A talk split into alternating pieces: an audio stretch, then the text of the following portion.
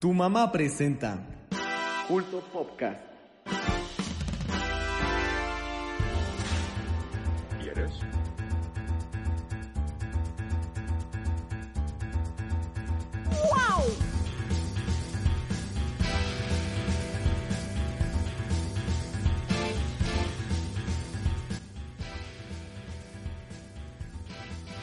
El día de hoy hablaremos de The Boys segunda temporada, Everyday Chemistry, la Nintendo 64 perdida en el tiempo, Bianca y mucho más.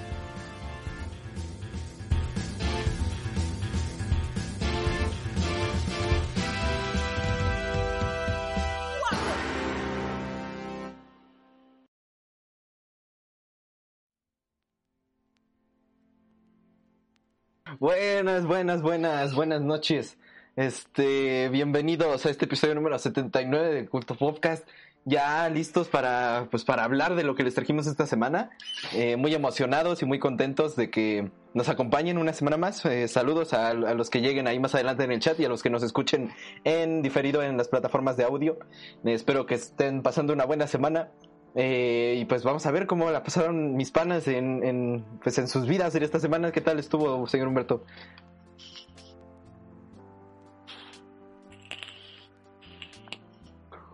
No, espera, espera. ya, ya puedes hablar, ya te desmuteé.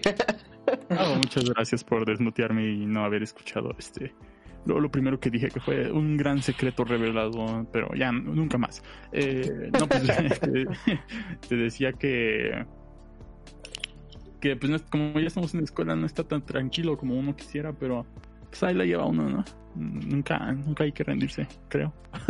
y pues feliz igual de estar aquí eh, por el episodio número 79 consecutivo de mi parte. Ja. Este y pues ya vamos a darle, vamos a darle que, hay temas de qué hablar. Sí, como dice Humberto, las clases en línea, uno pensaría que son más fáciles, pero de cierta manera son más cansadas en cuando el, el profe está hablando y como que, no sé, tu mente se, se, satura muy rápido.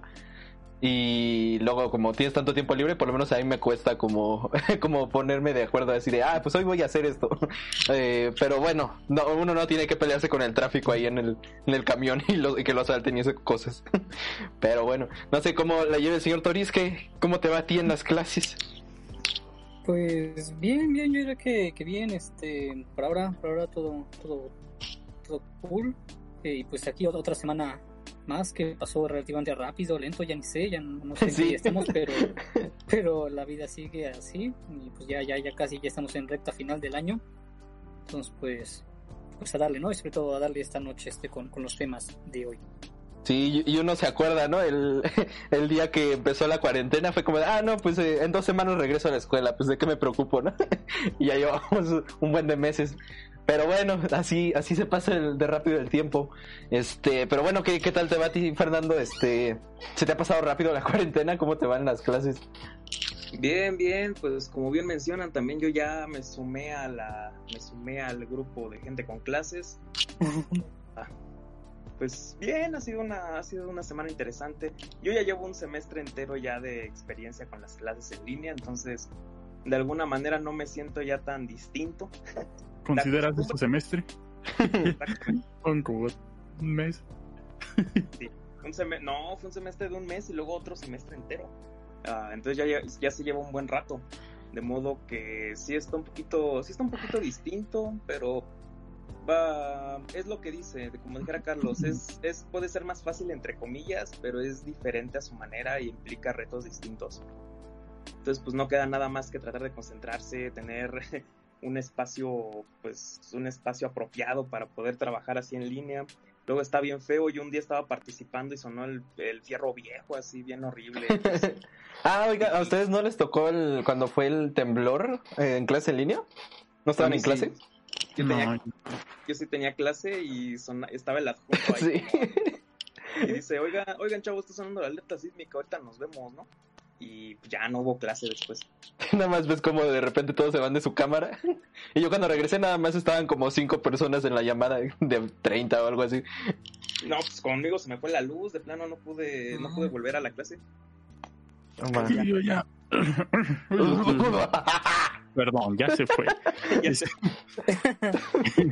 Creo creo que ya estaba de vacaciones o algo así, porque No, no, dormido, ¿no? Estaba, estaba dormido, sí. Y ¿Te tocó entonces? Entonces el temblor te agarró así dormido y ni te diste cuenta? Mi mamá me habló Ah, y ya me despertó y ya me salí. Pero según yo, yo ya no estaba en clases. No, ¿Y tú sí, que ah bueno, no- nomás para saber el Toris. Ah, Este, sí, yo estaba igual en clase y bueno, yo estoy acá hasta el estado, pero mi profesor del distrito, bueno, ahí sí sonó la alarma, sí sonó, no recuerdo si se escuchó o no en sus micrófonos. Dijeron, oigan, está sonando la alarma, ahorita nos vemos. Bueno, no ahorita nos vemos, sino de mejor así. Ojalá nos veamos Y el- más bien. Y el punto, el punto es de que pasaron como cinco minutos en mi casa y, y no pasaba nada. Entonces yo le dije, o sea, fui con mi mamá a avisarle y a mi hermana, de, ¿sienten algo? Porque yo no siento nada. ¿Lo Y ya- estás bueno, sintiendo cinco ahora? minutos, cinco minutos después empezó, empezó el temblor. Sí, algo así pasó igual conmigo, porque como soy también de, de las lejanías ahí de- del estado, suena primero la alarma con, con el adjunto que vive por el, por el, en, la- en el DF. Y si es bien del Estado de México, todavía decirle DF a la CDMX, pero está bien. Ah, Sí. ya sonó, eso es bien cultura del Estado de México, pero les digo que sonó un ratito y sí pasaron como cinco minutos y ya empezó todo acá. Entonces ahí sí me dio tiempo de bajar y todo eso, hasta ni estaba todo totalmente cambiado, no me malentiendan, pero yo luego tomo la clase todavía con la ropa con la que duermo. Eh, Ah, como, sí. pues, No te piden usar la cámara, es lo más cómodo del mundo. A veces he tomado clase en la cama y eso es muy, eso es muy bonito. Ah, pero peligroso, ¿no te puedes dormir? Bueno, yo siento que me Sí. dormiría. No, a mí no me gusta. Yo me dormí, Yo, me he dormido, eso. con la silla esta nueva que ya les había contado, una vez me quedé como una hora de clases. Ya así me desperté así, Bueno, ya, jóvenes. Qué bueno que, que pudieron asistir. Y yo ahí bien dormido. así No, no, no. Pues sí. Dice Ritor, buenas tardes, buenas tardes. Hola, Raptor. No, sí, y yo, yo todavía me acuerdo del temblor de hace dos años, creo que fue, ¿no? O sea, no el, no el fuerte, sino que hubo uno así medio leve ¿De antes, creo. Mm, ¿De sí, madrugada? más o menos. El que fue como una semana antes del fuerte, ¿no? Creo que sí. A unos Yo- días, como tres. Sí. pero lo, no, lo- lo feo fue que me tocó, Según yo fue semana. me tocó haciendo unas láminas de geometría, entonces ahí tienes que ser como bien exacto, así como hacer todo bien limpiecito, y de repente que empieza a temblar y yo no mano, y yo este tuve que este controlar como las ganas de salir corriendo y, pues el, el buen trazado, ¿verdad? tuve, tuve que despacio dejar las cosas y después salirme, pero sí, porque aparte, como, como dicen, ¿no? Fue antes del temblor como macizo, Fue, que fue nos... 10 días antes. Ajá, Fue el, 10 el días- temblor fue que nos hizo, 14. que no, como que nos concientizó. Ah, este... Ah, pues fue, Y- fue cuando te vi ahí en, en Cebu, ¿no, Toris? Que nos vimos y fuimos a la plaza. Sí, el día que tembló macizo, yo les pregunté si tenían, algo, ¿no? Sí, Nos llegó un, Y- este, una y- donación, creo. Este, no sé si salió, Oh. creo que no salió en la pantalla, ¿no? Bueno, pero decía, cuando, cuando haces tus momos en stream, ¿eh? De- deja checo el Streamlabs. Sí, Ustedes sigan pero, pero, pero sí, nos, sí nos llegó nada más que nos diga de quién es, pero dice cuando haces tus, tus momos en directo, buenas, ¿qué onda? Muy bien. Este, pero sí, este, como les decía, ¿no? Eh. Sí, sí, sí, disculpa. De- no sé si salió, a lo mejor sí salió. Ahí me, me dicen, ¿no? Este, pero llegó Coqueta. Oka, hola, ¿cómo estás? Este, en el chat, saludos. Y, y nada, sí, pues fue eso, ¿no? Este, ah, fue antes de que todos nos diéramos cuenta de como que había que tener ciertas medidas ya, este, pues puestas en la cabeza Ah, para, para sí, evacuar de- del temblor. Pero en esa ocasión sí fue como de, no, está temblando, corre. Pero bueno, este, dice Riptor, sí. ¿Qué? Ah, ¿sí se vio? Ah, bueno, gracias. Este, supongo que sí, ¿no? ¿De Sí, en vio? efecto, fue Riptor que nos dio un dólar. Muchas, muchas, muchas, Muchas gracias. Y puso buenas estos humos en el stream. Un saludo a la banda. Cómprense unas maruchans. un saludo. Muchas, Muchas muchas gracias, gracias. Sí, este, gracias, pues que les guste esto y que, y que donen, es este un gesto muy bonito y pues nos ayuda a, a seguir motivados porque vemos que les gusta, aparte de sus views. No, no tienen que donar para que nos demos cuenta de eso, pero obviamente si lo hacen, les vamos a agradecer muchísimo porque es un, un gesto muy grande para nosotros. Pero bueno, eh, pues ya empecemos de una vez, ¿no? Ya em- empezó un poquito la plática, así como, como medio, medio random, pero bueno, ya este, vamos a, a lo que les traemos esta semana y el señor Humberto nos trae algo bastante interesante a ver qué, qué nos dice esta semana en la sección de videojuegos. Humberto. Sí, sí, sí. Eh, pues bueno, esta eh, en esta sección vamos a continuar un poquito con lo que ya les había mencionado, que hemos estado haciendo esta temporada, de hablar de cosas canceladas, juegos cancelados, et- etcétera. Eh, pero pues hay que, hay que estirarnos, ¿no? Como dice, como Sí.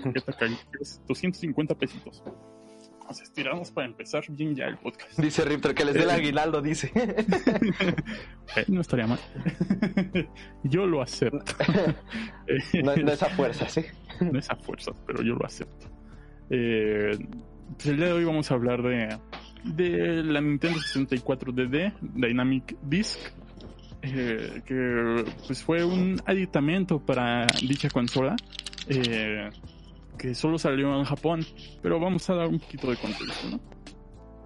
Eh, la Nintendo 64 empezó muy bien, tenía este, pues sí, tuvo las ventas necesarias para ser un producto exitoso de, aquellos tiempos, pero había un problema.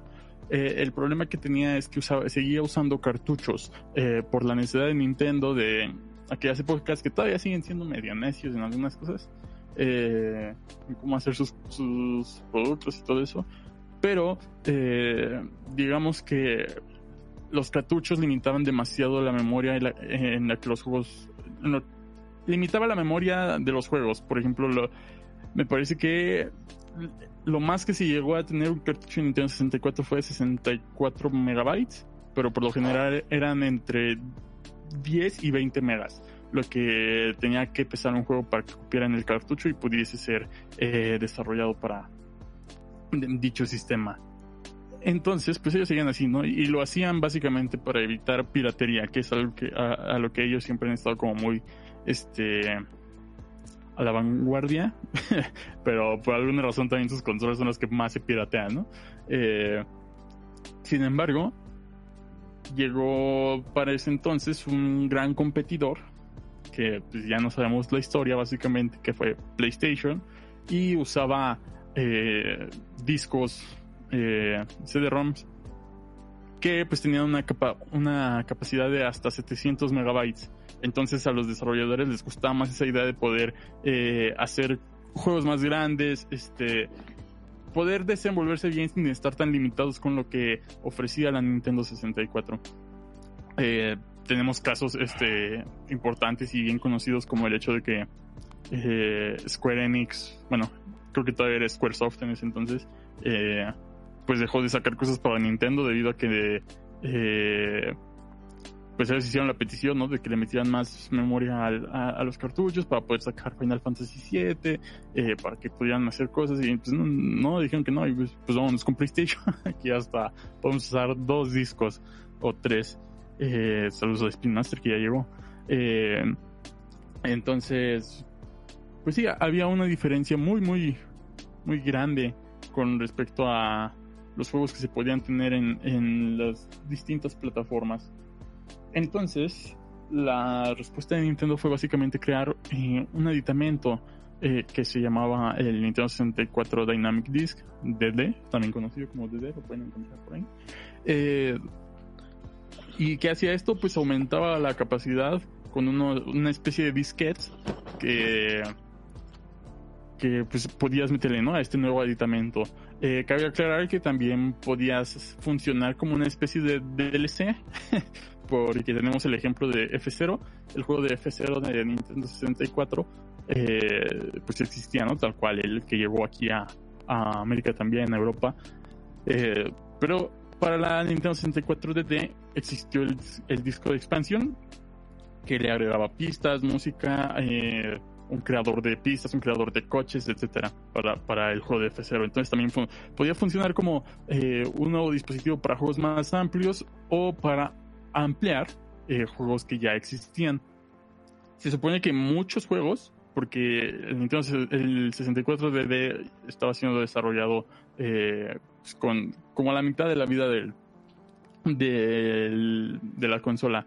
Entonces, eh, pues muchos juegos se habían este, anunciado que iban a tener compatibilidad con este nuevo aditamento, cosas como Kirby, cosas como eh, Ocarina of Time, que en ese entonces se conocía como eh, Zelda 64, eh, cosas como incluso se decía que iba a haber una expansión para Super Mario 64 y el Earthbound 64 que se fue completamente cancelado y después hablaremos más de ese caso. Eh, quizá en este episodio, si no, pues ya en otro, ¿no? dependiendo de cuánto tiempo nos echemos allí. Eh, eh, pero conforme pasaba el tiempo, estos juegos que habían sido anunciados para eh, dicho dispositivo empezaban a salir, pero para la 64 normal tenemos el, Kirby 64, que es el de Crystal Shards, me parece, no estoy muy, no me acuerdo mucho cómo se llama. Eh, el Ocarina of Time, que salió para la Nintendo 64 tal cual. Eh, Super Mario 64 nunca tuvo la expansión. Eh, y pues lo único que realmente yo acá fue como el expansion pack, que era eh, básicamente más memoria RAM para, bueno, no básicamente, era más memoria RAM para la Nintendo 64 y para que algunos juegos funcionaran mejor o algunos juegos tal cual lo requerían para poder funcionar. Eh, conforme salió la, este, este nuevo aditamento, pues ya estábamos en la etapa medio final de la Nintendo 64, ¿no? Ya este, había pasado mucho tiempo. PlayStation estaba vendiendo como loco sus, sus, PlayStations, para la redundancia. Eh, que ahí mucha gente dice que se debe quizá a la piratería y que también PlayStation es posible que haya permitido básicamente la piratería para, para subir al podio en el que estuvo. Eh, pero de nuevo, eso es otro tema. Eh, y pues teníamos ya el producto tal cual, ¿no? La Nintendo 64 DD, pero solo disponible en Japón. ¿Qué incluía este producto, este nuevo aditamento? Pues, digamos que no era nada más el aditamento, sino que también tenía conectividad a Internet. Eh, había un una especie de plataforma para eh, una plataforma digital para este bueno una plataforma digital una red que conectaba a todos los Nintendo 64 DD y podías ahí compartir distintas cosas no qué cosas pues digamos que eh, en algunos títulos de los pocos que llegaron a salir para, para este editamento eh, como el Mario Artist pues podías compartir ahí tus dibujos mensajes este creaciones que hicieras dentro de los juegos, información, etcétera, ¿no? Eh, entonces, este, pues, e, existía, existía eh, tal cual una conexión de internet. Fue quizá la primera conexión de, bueno, no, sí, sí, sí, sí, conexión, la primera conexión de internet, porque me estoy confundiendo un poquito con lo del satélite de View, el BS, pero no, eso era tal cual vía satélite, no era internet. Eh, entonces, eh, la mayoría, podríamos decirse que la mayoría de los juegos que iban a salir para esa cosa eh, fueron cancelados porque muchos de esos pues pasaron sus, sus desarrollos a, a la Nintendo 64 normal, al principal, ¿no? a la consola principal no, no tanto como a la versión de editamento. Sin embargo, ha habido como... Es como muy conocido que muchos de esos proyectos estuvieron vivos por mucho tiempo, tal como eh, cuando se, supone que cuando salió eh, Ocarina of Time iba a tener una expansión eh, llamada, al menos en, en cuestión de, de interna, no, como producto final, el Ura Zelda, muy, muy conocido por ahí por internet, por los por los bajos barrios de, de la internet, el, el Ura Zelda, eh, que pues era como una expansión a la historia de Ocarina of Time, que tiene sentido porque Ocarina of Time no cierra muchas de las cosas que, que, que se que presenta la historia, entonces pues tiene un poco de sentido, ¿no? Eh, y también este, el hecho de que eh, pues haya muchos trailers, mucha, muchas cosas allá afuera en internet, incluso ahorita con el, el leak medio reciente que, que, se dio hace unos meses de archivos de la Nintendo 64, eh, pues se lograron rescatar varios assets, varias cosas, eh, varios documentos sobre lo que eh, hubiese podido ser el, el, Zelda ya tal cual, el producto completo del Zelda 64, lo Green of Time. y pues sí, ¿no? Los videos mostraron así cosas que nunca se vieron como tal en Ocarina of Time. Ocarina of Time, eh, tenía muchos elementos que quizá no concordaban tanto, pero con un poquito más de, de lore, por así decirlo, eh, se, se pudieran rescatar. Eh, tal cual el hecho de que básicamente el, el Soras Domain, donde viven los Soras, pues nunca, nunca es recuperada esa parte, nunca es este habilitada de nuevo, sigue congelada todo este tiempo, entonces quizás se pudo haber resuelto ahí varias cosas, pero no, no, no se dio eh, la oportunidad de tener esto, más allá de que eh, eventualmente muchas personas intentaran eh, crear su visión de Uracela, que pues ninguna salió a la luz por distintas cuestiones, muchos proyectos este, cancelados de fans con lo de Uracela, e incluso pueden encontrar en, en YouTube este un soundtrack que crearon entre la comunidad de Uracelda, que está, está bueno, o sea, sí concuerda con lo que sería eh, el soundtrack de Ocarina of Time, que de hecho, eh, como dato curioso, el canal de Ridiculeando usa mucho ese soundtrack para sus videos. este, pero bueno, eso es un dato eh, todo rancio. Chistorete eh, digital. Básicamente. muchos de esos proyectos que se dieron pues resultaron en, gran fracaso, ¿no? Todo por el fracaso del mismo aditamiento que fue el 64DD. Eh, muy poquitas cosas salieron. Quizá lo más importante de ahí fue este un juego que se llama Doujin de Giant, eh, que eventualmente fue porteado a GameCube, entonces eh, que, que, era básicamente un simulador de gigante que ayudaba a unas aldeitas, etcétera. Pero no, este producto fue tal cual un fracaso eh, comercial, ni siquiera fue traído, ni siquiera salió, salió de Japón. Eh, incluso el, mismo producto nada más este, se vendía por correo, así estaba bien extraño eso, eh, de que pues, lo tenías que pedir por correo a Nintendo para que te lo dieran. Eh, y pues nada, el, incluso el presidente de Nintendo of America de ese entonces eh, mencionó que pues no veían como la necesidad de traer un producto que pues no tenía realmente un software importante eh, y no querían repetir lo que había sucedido con el Sera 32X eh, que pues fue un aditamento similar pero igual no un fracaso comercial este rotundo básicamente. Y eh, pues tomando un poquito de, dónde habrá salido la idea de crear una expansión al Nintendo 64, pues recordemos que eh, con el Famicom, el Family Disk, System, no, el Family System, bueno, el Famicom, Family Computer, este, eh, tuvo una, especie igual de expansión con, con Floppy Disk, con, que era la expansión de discos, eh, que pues ya te daba, por eso luego pueden encontrar ahí por internet imágenes de juegos de NES básicamente, pero como en, en discos floppy, en, estos, este, ¿cómo, se llaman acá? Disquetes. Los disquetes, ¿no? Estos, de hecho aquí tengo uno. Los disquetes, ajá. ¿Qué, rayos? Los disquetes. ok. Eh, Ah, bueno, nada más. pues sí, era como la idea similar, ¿no? Eran discos magnéticos que ¿No me eh, giraban. Pero sí, la Nintendo 64 tuvo muchos este, eh, proyectos que no salieron a la luz. Muchos de ellos no los conocemos, pero también hay que mencionar que. ¿Mande? estábamos, estábamos hablando. Bueno, ¿cuánto había? Este. ya no.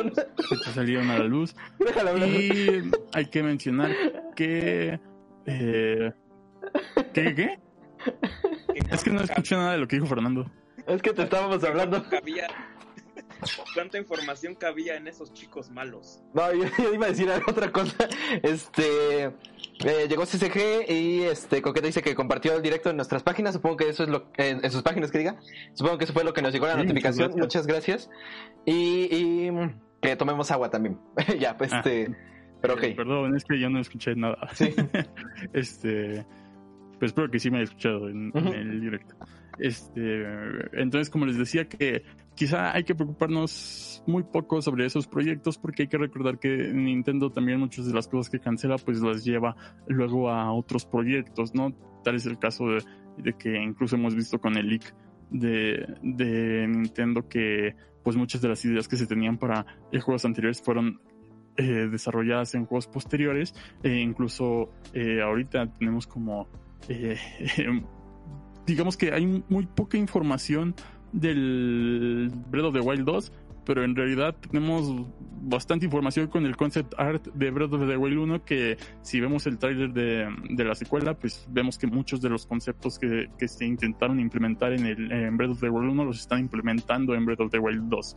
Este, entonces, pues sí, quizá haya sido un rotundo fracaso y muchos proyectos no salieron a flote, pero pues tenemos muchas ideas, ¿no? Muchas ideas eh, que fueron quizá llevadas a la luz en otros proyectos. Y pues eso es, eso fue el tema del día de hoy, mis panas. Eh, ¿Cómo la vieron? bueno, si no tiene nada que decir, ya, ya no. Te digo, te pregunto, te pregunto que cuánto cabía en estos chicos malos en los disquets. Eh, me parece que te, te, dejaba hasta 64 megas. Eh, hace rato mencioné que este la, era como de entre 11 y 20, ¿no? 20 megabytes de información, los que permitía el cartucho normal. Sin embargo, eh, ya a finales de, de la Nintendo 64 empezaron a salir algunos cartuchos de 64 megabytes. Eh, tal es el caso del Resident Evil 2 de Nintendo 64, es un cartucho de 64 megabytes. Entonces, esto veía también como medio irrelevante, ¿no? Que existiera el 64DD, pues tal cual se podían hacer cartuchos ya más grandes. Entonces, ¿cuál era el punto si nada más el DD te dejaba 64 megabytes? Entonces, eh. Y tenías al competidor que te permitía 700 megabytes y si querías este usar más discos pues podías usarlos como el caso de Final Fantasy que usa tres discos no pues sí este supongo que ya terminó. El beta no sé por qué no nos escuchaba hace rato este pero pero bueno ya. Este muchas gracias. Llegó el señor Freddy cómo estás Bien, bien, bien, bien. Muy buenas, muy buenas noches. Eh, perdón la tardanza, pero aquí ya siempre, siempre estamos aquí en cuerpo y alma, no importa. Eh, pues nada, Oli, todo. Muy bien, muy bien. Pues muchas gracias, Humberto, eh, por traernos eh, información también. Eh, creo que también esta, esta, en mi sección también vamos a hablar de cositas así medio, medio abandonadas, pero bueno, vamos a, a seguir ahorita con el señor eh, Toris. En la sección de series nos, nos trae una segunda temporada, ¿no? De una serie que ya se, se habló, así que pues eh, nos van a continuar eh, hablando sobre esta serie. El señor Toris en la sección de, obviamente, series. Sí, sí, así es. Justamente hoy les quiero, les voy a hablar de la serie de The Boys, de, de, de los pibes, los panas, los los, los, chavos, este, pues estos cuates, ¿no? Bueno, está, los cuates, los cuates, los, cuates. Hace, los chavos. Los chavos. Hace un año les hablé de los chavos, la primera temporada, en, de Amazon Prime. Los mecates. Este, justamente, y bueno, hoy les voy a hablar de la, la segunda temporada, pero igual retomando este un poco de lo que es esta serie, ¿no? Esta serie basada en un cómic escrito por por Eric Eric Carkin, Eric algo, Kirky, este, pero que podríamos considerar incluso como casi casi original, ya que aunque se basa en digamos los personajes, es una historia totalmente bueno, más bien actualizada, es, es actualizada a nuestra época actual y y pues de lo que va esta serie es de, de cómo sería el mundo si los superhéroes existieran y fueran pues controlados por una empresa capitalista neoliberal, ¿no? Si los superhéroes se privatizaran. Entonces aquí vemos cómo pues estos estas personas, estas superpersonas no pueden ser del todo eh, como se ve en las películas, en los cómics, no son del todo honorables, sino que más bien pueden incluso llegar a abusar de, los poderes y ser, corruptos. Y, además de eso, son las empresas las que están detrás, o sea, usan a los superiores como un mercado, como un negocio, este, y como se ve en la actualidad, pues se, se vende, ¿no? Lo que se vende es eh, películas, productos y todo eso, pero bueno, se comercializa y, y pues aquí los, los héroes se venden de esta manera, ¿no? Y a respuesta de, de los abusos que pueden llegar a, tener estos series, estos héroes, eh, pues surgen eh, personas normales que luchan contra esta organización, la organización BOT, la cual creó el suero que hace a, al, que le da los poderes a los super. Y, y es eso, ¿no? Intentar este, mm, revelarlos e intentar eh, exponerlos, exponer a la, a la organización y a los males que hacen los superhéroes. Y bueno, eh, ya les sale un poco de la primera temporada, este, pero solamente, bueno, mencionar a los personajes. Ah, el del lado de los super tenemos a... ah, Yo voy a decir los nombres en español porque en inglés se me hacen ridículos, totalmente ridículos. Eh, a Vengador, la versión de, de Superman, está Rina Maeve, la versión de Wonder Woman, está... O estaba Traslúcido, un hombre invisible, está también Profundo, una versión de Aquaman, eh, no recuerdo cómo se llama la, la versión de Batman, este Nocturno o algo así. Y, y bueno, en la segunda temporada se incluye Black Noir. a Black Knight, sí. Y en la segunda temporada se incluye a Torrencial, este, una superhéroe, bueno, una, una chica con poderes de electricidad.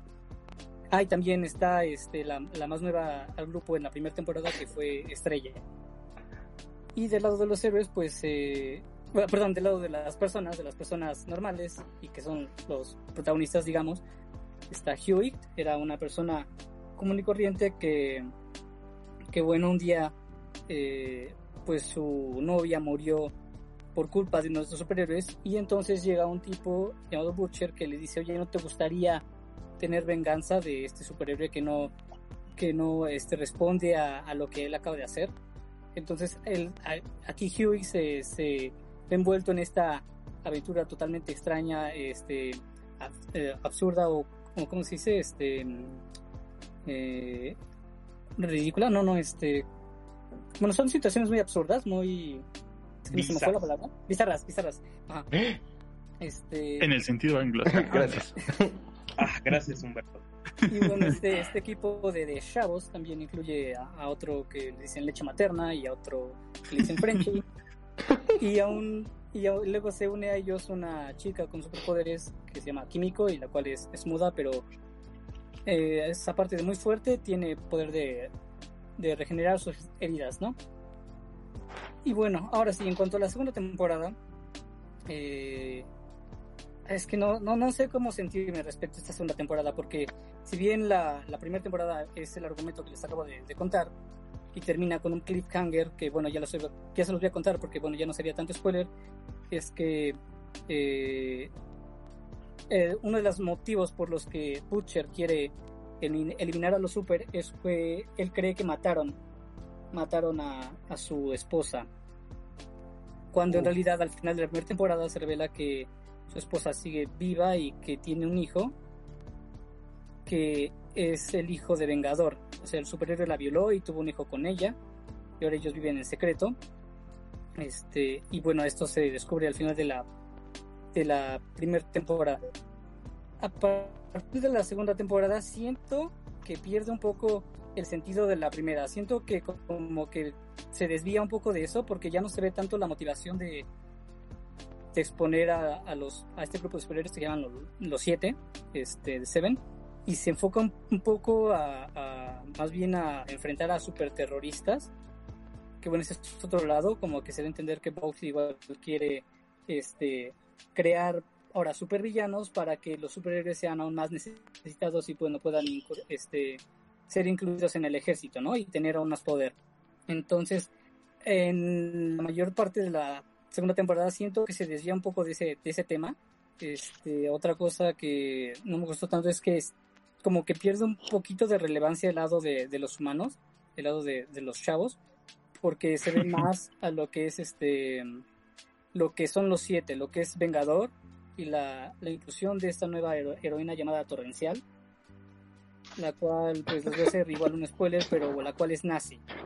Es, digamos, importante para la trama, pero bueno, igual es un poco predecible, no, no- no sé cómo decirlo, pero este, digamos que en este caso ella es como un nuevo enemigo a vencer. Eh, aquí es que aquí hay una pregunta que, que me sonó muy, muy interesante para responder ahorita. ¿Es ustedes mis panas serían los siete? ¿Son siete con Paul? Sí, ¿no? Seríamos los... Sí. No. También está regañando a Freddy por llegar tan tarde, ¿eh? Pues te pone reporte ¿Qué? el Speed Master. Ah, ¿por qué? Pero en el reglamento universitario dice No, eso me, eso me, eso me costó el extra en inglés. Sí. luego, luego contamos eso otra vez. No, luego, cuento eso. Y bueno, en cuanto eh, como a lo que retomando la segunda temporada, este se, se desvía un poco de esto, se ve más el lado de, de los siete con, con esta nueva heroína y luego incluso está... Es que es, muy raro definir la trama al principio porque es como de... Yo sentía que no me llevaba a ningún, a ningún lado, ¿no? ¿Hacia dónde va esto, no? Se presentan al nuevo personaje, pero aún así, ¿cuál es, cuál es la dirección que va a tomar, no? Es algo que yo no encontraba. Eh, pero bueno, digamos que en cuanto a lo que sucede, también ellos están haciendo una película, los están haciendo una película que es como una referencia a, a Batman v Superman, El Amanecer de la Justicia, pues aquí los llaman el, el Amanecer de los Siete. Incluso de seguro han de haber visto una escena parodiando a Endgame, que es este, pues, el, el, el momento de empoderamiento, empoderamiento femenino, ¿no? En, en, la película.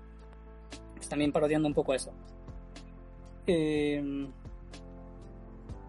y bueno, además de esto, eh, lo que diría es que el final, los últimos dos, tres capítulos, son los que sí me gustaron bastante, porque eh, retoman, retoman este lado de, de ir por, bueno, ir a, exponer a Bob, este, pero incluso queriendo derrotar a los superiores en el camino, ¿no? Se, se revela que, que Torrencial es una nazi, lo cual al exponerla pues se genera la, desconfianza a lo que están haciendo los, los superhéroes, en este caso.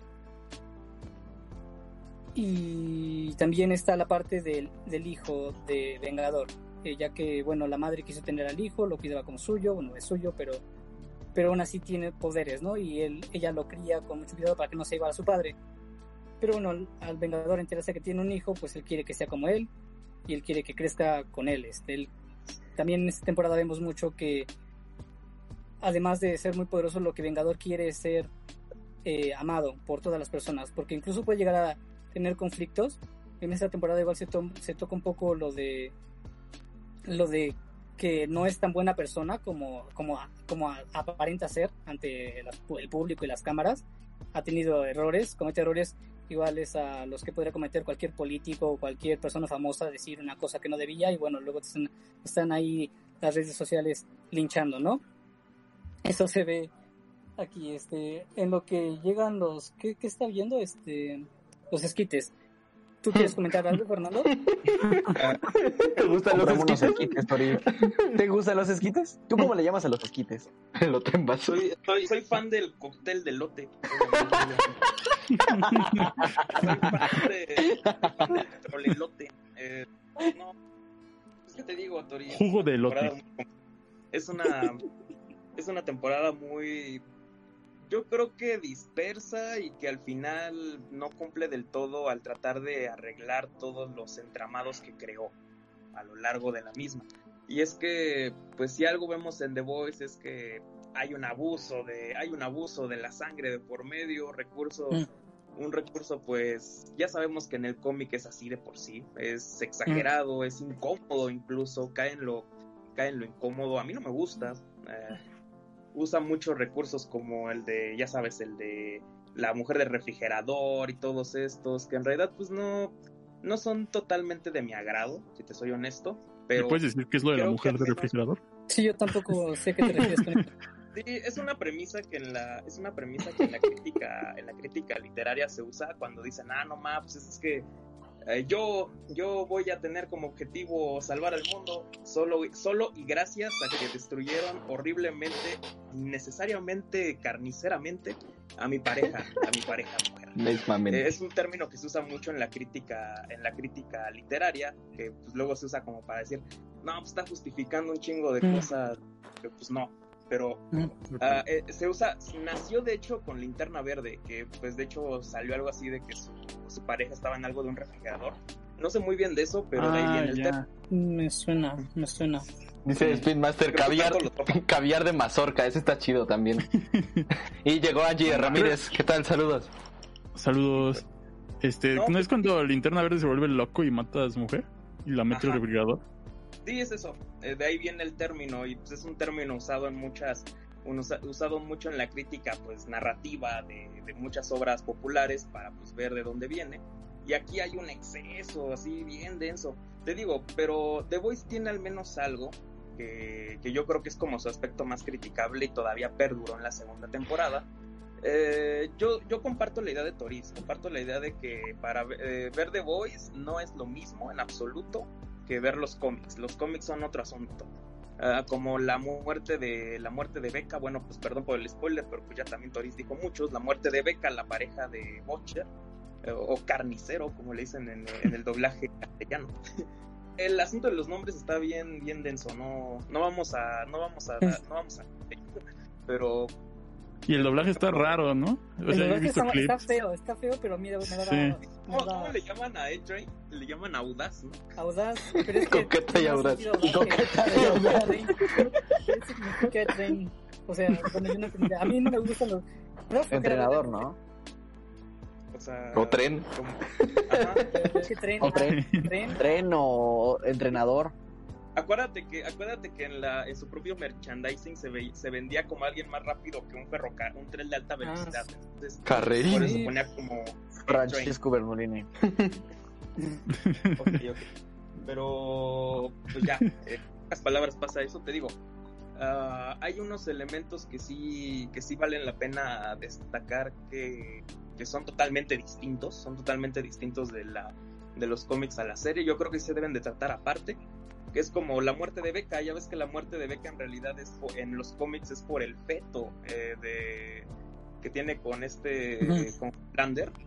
ah, que ya es un veto y de hecho Butcher lo mata con una lámpara. Entonces, en las. ¿Cómo se llama? Pues acá es de otra manera. Acá es de otra manera. Y sí creo en ese miramiento. No hay, no hay que hacer tanto la comparación con los cómics, sino que sí hay que irnos de plano a la serie. Así que, pues con eso podemos partir. Ah, a mí me gustó sobre todo que ya hubo un diálogo, eh, sobre todo en la primera temporada, como te da un, un parámetro de cómo está el universo y te dice cómo funciona, como también la sociedad religiosa de alguna manera Ah. está interviniendo ahí. Con es una nueva religión, de- ¿no? Es una, una nueva religión, ¿no? Basada un poquito en, en los superhéroes. Ajá, pero poquito antes, antes de que se revelara lo del compuesto B, o sea, como, como de alguna manera todos decían, no, es que es intercesión divina y que incluso pues eh, había muchos, habían muchos elementos de la sociedad y de Vogt y, y, ¿cómo se llama? que estaban de por medio. El hecho de que Homelander fuera pastor cristiano, pues ya era, ya era un asunto ya exagerado, incluso, que satiriza sobre todo ese, ese asunto del héroe americano. Te digo, eso es el único lado rescatable que yo veo en The Voice, que al menos sí se rescata la crítica latente al, a la figura de superhéroe que tanto tiempo se ha hecho. Y te digo, lo que me gustó ahorita en la segunda temporada, sobre todo, es que ya, ya los verdaderos enemigos se están dando a conocer. Ya vimos también el caso de la congresista, ¿no? ¿Cómo se llama? La, la que explota cabezas. Es que ahí ya diste un... Ahí ya es el spoilerzote. Sí, dice Spin Master, puro spoilenando. Oh, Eh, no, ese, ese, ese sí es uno grandote, pero... Pero bueno, no importa. No tienen contexto. Para grandotes aún no he ido al baño, así que pues ahí podemos seguir hablando un rato. Entonces, ah, te digo, uno de estos elementos ya se, ya se suelta en la segunda temporada. Yo creo que esta temporada es una temporada trampolín, o sea, está dándote los, te está dando el hype para la tercera temporada que ya va a traer todos los elementos importantes. Como qué va a ser del hijo, qué va a ser del hijo de Homelander y Becca, qué va a ser de qué va a ser de Buster incluso, que ahora ya en teoría ya no tiene, ya no tiene Está bien enojado Pues los Spin pibes se separaron, los, los se separaron. Ajá, se separaron, ya viven, ya viven con, ya viven con esta, ¿cómo se llama? Ya, ya cada quien está como en su vida un poco normal, incluso ah, hasta Frenchy ya se siente mejor porque ya pudo arreglar sus traumas por lo del farolero. Ah, entonces te digo, está, está bien la temporada en ese sentido, me gusta. Ah, me gustaría que se hubiese profundizado más en los asuntos de la iglesia, de, de la iglesia y de la relación con Vogt en el pasado porque nada más vimos platicando a este Edgar con, que por cierto es el de, ¿cómo se llama? Es el que salía en Breaking Bad, el de los Lo que pollos. iba Sí, de es- verdad. eh, no, no, es Giancarlo Esposito. Giancarlo Esposito. Sí, el de los pollos. Ah, Exactamente. Mr. Pollo, hermano. sí le queda el papel así como de empresario malvado. Te digo, que hubiesen profundizado más en esa relación, que también hubiesen explicado qué hizo durante tantos años, ah, ¿cómo se llama en el doblaje latino? Torrencial. Ah, Sí. y, y qué fue lo que a la larga, qué fue lo que a la larga fue sucediendo durante, en eso, durante esos años. Eso, eso estuvo muy bien. Por otro lado, te digo, trataron de hacer tantas subtramas que de plano pues quedaron un poco mal a la hora de resolverlas. Ese creo que fue el mayor de los problemas. Ahora bien, pues ah, no tengo idea. ¿Qué nos dice este? ¿Qué nos dice Ripto? Ah, Quería, bueno, des- eh, había un comentario sobre si Noctámbulo es alérgico al queso Filadelfia. O sea, es alérgico a algo, pero no sé qué tan verídico sea lo del A Filadelfia. los a los dulces de nuez, que de hecho por eso por eso lo inhabilitaron. Ah, Por eso entonces no, eso. el queso Filadelfia no incluye eso, ¿verdad? lo del queso Filadelfia que le está diciendo por lo que pasó de los quesos. Prohibieron el queso. Bueno, lo del queso que no es queso. sí, Ok. soy alérgico. Toriz, que no es Toriz.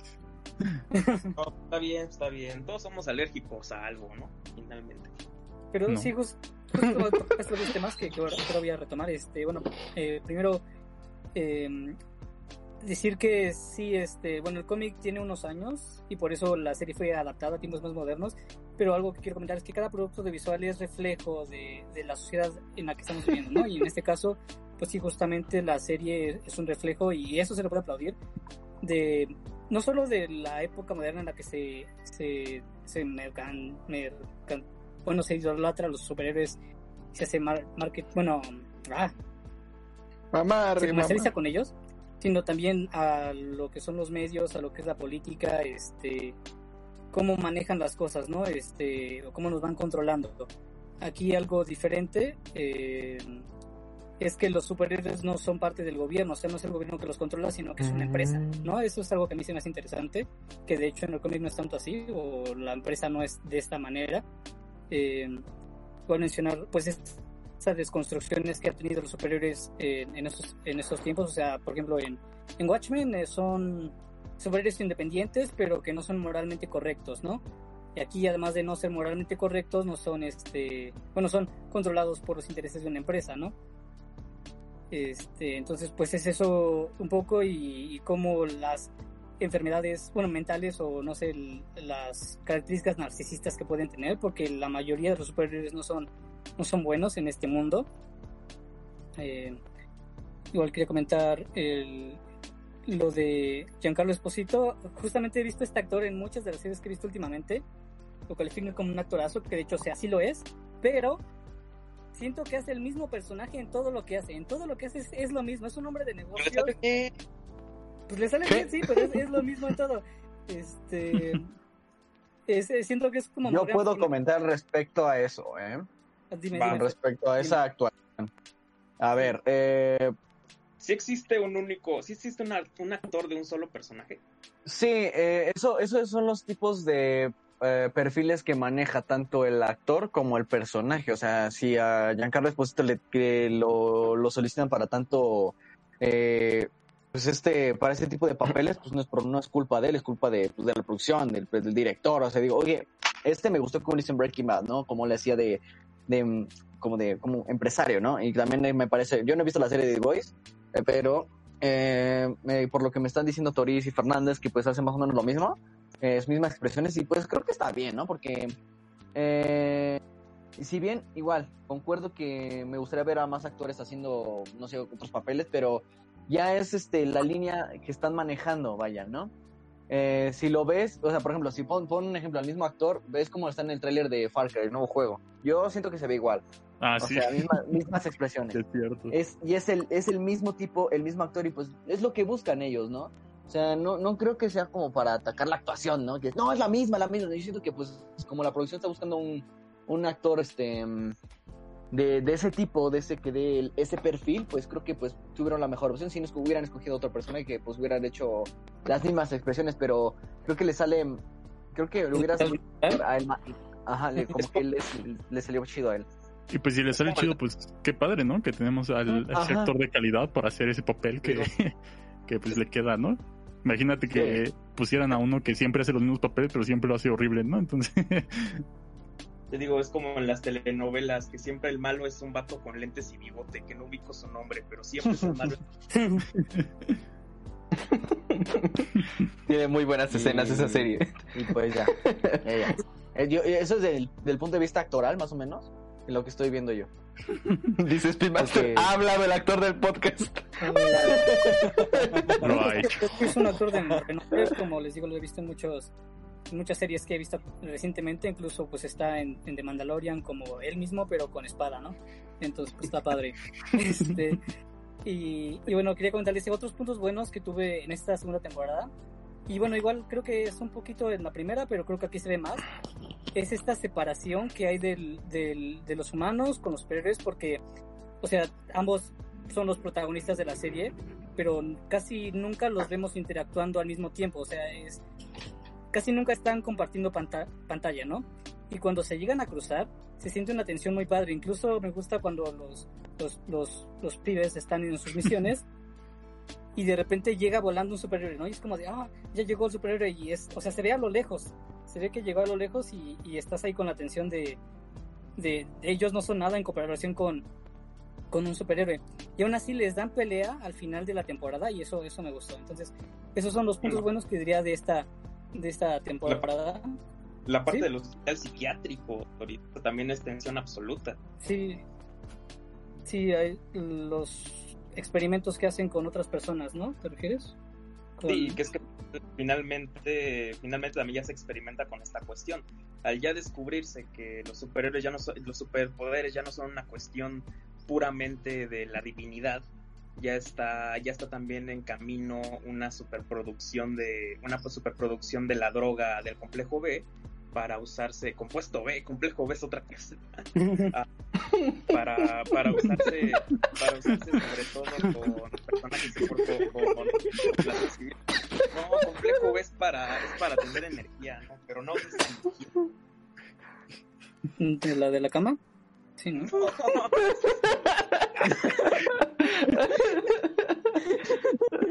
Esa es la V, no la B de La burro. V, Ok. pero La V. Bueno, sí, la V seguías, mayúscula. seguías comentando. Digamos que eran mejoralitas.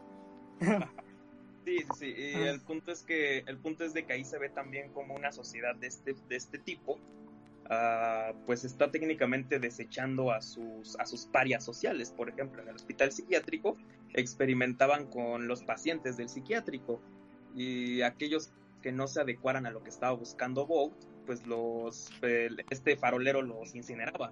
Por eso acabaron Farolero. por odiarlo todos. ¿Qué pasó? Sí, sí, farolero. Sí. Ajá, entonces te digo que es muy interesante cómo también dialogan un poco con, con la sociedad toda rancia que está, que está formándose a través del, del compuesto B, que es una, que es una cosa, es una cosa que ya solo, ya interviene tanto el gobierno, que es lo que vemos al final de la temporada, ¿no? Y cómo, y cómo no solo el gobierno y Vogue ya están en la, en la carrera por quién mantiene el control todavía.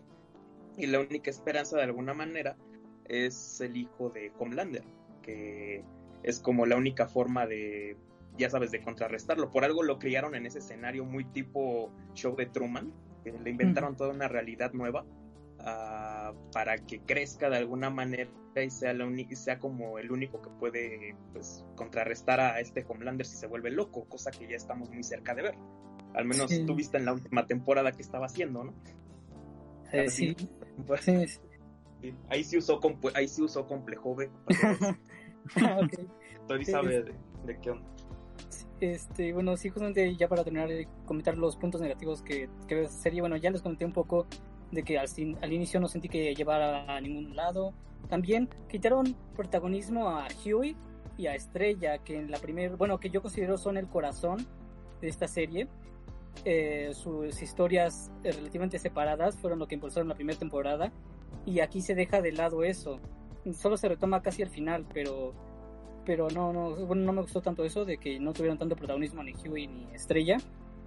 Este, y bueno, ya lo último es este que, como- lo mencionaba Fernando, a mí me, me da asco, me da eh, repulsión este, esta serie, no solamente por lo visual, no solamente por lo visceral que es, porque o sea, sí hay cabezas explotando, este, actos de sexo asquerosos. Este. Ay, no, no, qué asco de ser. Bueno, qué asco en el sentido visual. Complejo. además de, eso, además de eso, por un poco por lo que representa. Sí representa una sociedad podrida, este, corrupta. eh, o sea, si estos superhéroes son totalmente, o sea, ya sé, pues son totalmente diferentes a, a, a lo que hemos visto en series y películas Marvel y DC, que podrían decir que son más realistas, podrían decir que son, o sea, sí realistas, pero si tú consideras a personas mentalmente no estables como superhéroes, pues sí, tal vez. Y como les digo, es un reflejo de la sociedad, o sea, sí hay momentos muy calcados de lo que estamos viviendo, o sea, los tiroteos en las escuelas y, ese tipo de cosas. Este. Pero no, no, a mí no me gusta tanto que se. Este, este, que se vea esto, ¿no? O sea, es una serie innovadora, es interesante, me gustó al final de la temporada, pero prefiero, me quedo con la primera, me quedo con la primera temporada, sí, definitivamente. Y para mí pudo haber terminado justamente en esta, porque el final fue relativamente cerrado, pero sí deja puertas abiertas para el futuro. Incluso le van a dar un, un, eh, un spin-off a esta serie, eh, basado en adolescentes con super, superpoderes. Los hombres G, ¿no? No los que Sí, cantan. los G-Men. Sí, sí, los, los G-Men, que son una parodia de los X-Men. Este, y para allá hubo un teaser de la tercera temporada en la que van a incluir a Soldier Boy, una, pues una, una parodia, un, un- una contraparte del Capitán América, ¿no? Sí, men.